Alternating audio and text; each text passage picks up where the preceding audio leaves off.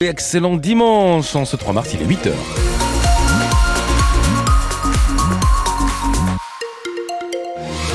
De 8 qui démarre avec de la météo pour vous rappeler que ce n'est pas tout à fait aujourd'hui la même tendance météo qu'hier, beaucoup plus de fraîcheur, on dépasse pas 6 degrés en ce moment sur les différents quartiers toulousains, de la grisaille, des averses cet après-midi, pas plus de 8 degrés au meilleur de la journée.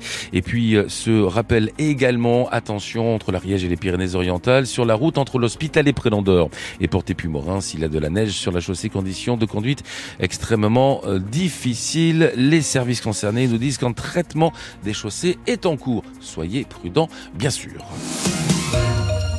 Bonjour Pascal Daniel. Bonjour à tous. Et on commence ce journal par la victoire écrasante, il n'y a pas d'autre mot, du Stade toulousain sur le Castre Olympique. C'était hier. Et victoire 33 à 6. Et notre commentateur Alexandre Vaux qui vibre avec le stade.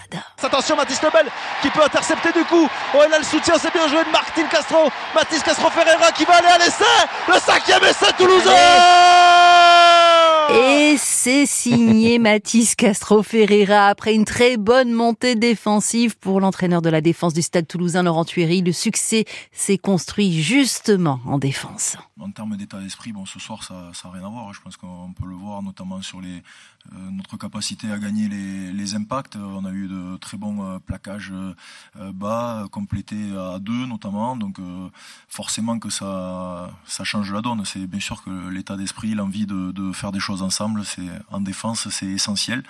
Et quand vous avez ça, ben, on peut parler de détails, de, de, placement, on peut parler de technique, on peut parler de tout, mais la base, c'est d'y mettre les ingrédients, un cœur énorme et, une envie collective de, de, de, faire des choses. Voilà, c'est ce qui, on a eu ça clairement, mais il a manqué de précision. Et ce soir, ben, on a mis la précision, donc forcément que le résultat euh, au tableau d'affichage est bien plus satisfaisant. Et avec la victoire non bonifiée du Stade Français hier, Toulouse se retrouve seul leader du top 14 avant d'aller à Perpignan.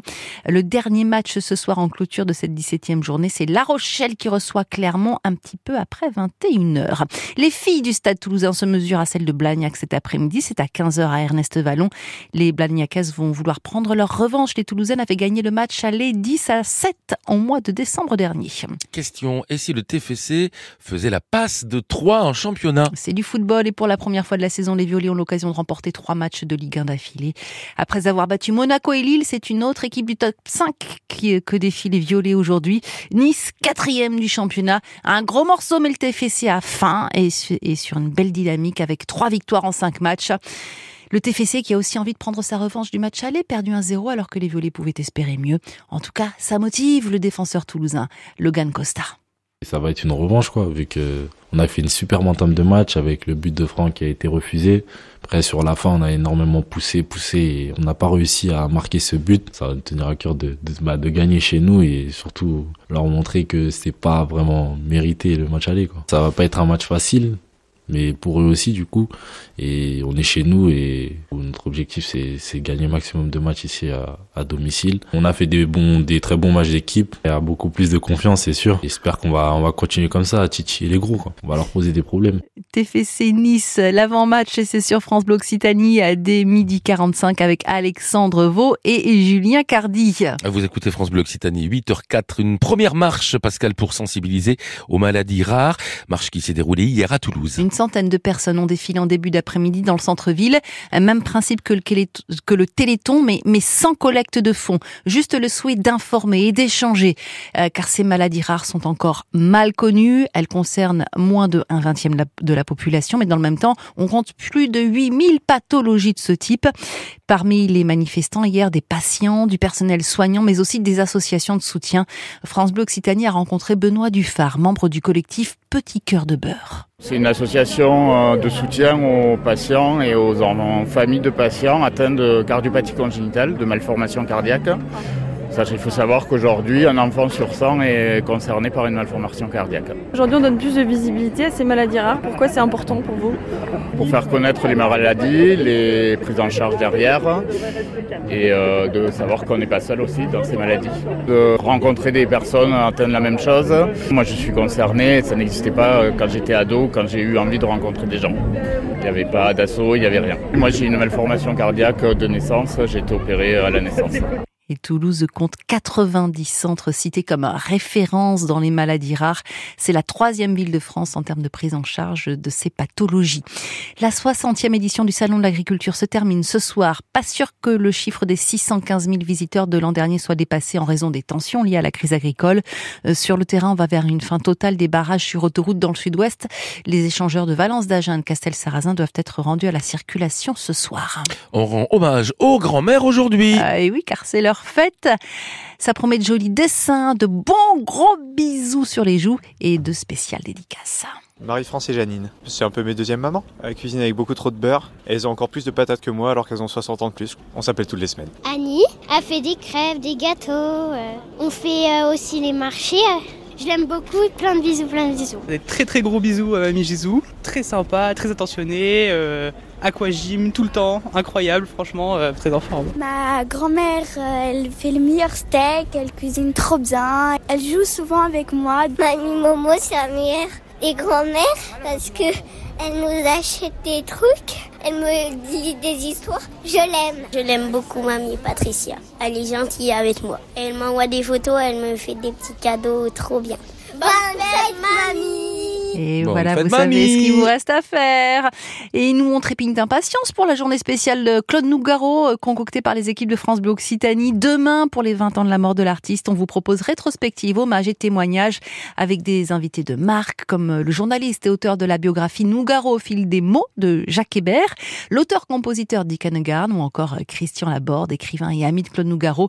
Alors, si vous souhaitez, euh, si vous voulez, vous aussi, nous parler de Claude Nougaro, vous nous appelez, vous laissez un message ce soir sur la boîte vocale de France Bleu euh, Occitanie sur l'application ici. Et puis demain 16-18 en direct de la place Saint-Pierre à Toulouse avec Sylvain Leca, avec Jean-Pierre Madère, avec Moussa Mokrane, avec Joël Saurin, ex-Zebda. Il y aura également euh, la présence de Jean-Luc Moudinque, maire de Toulouse. tout, vous saurez tout sur la méthanisation agricole. C'est Planète Bleu Occitanie dans une poignée de secondes. Et puis prudence avec la neige en Ariège et une montée au pas de la case difficile. Risque de crue aussi en Haute-Garonne sur le tronçon Gimone-Save. L'hiver est toujours là.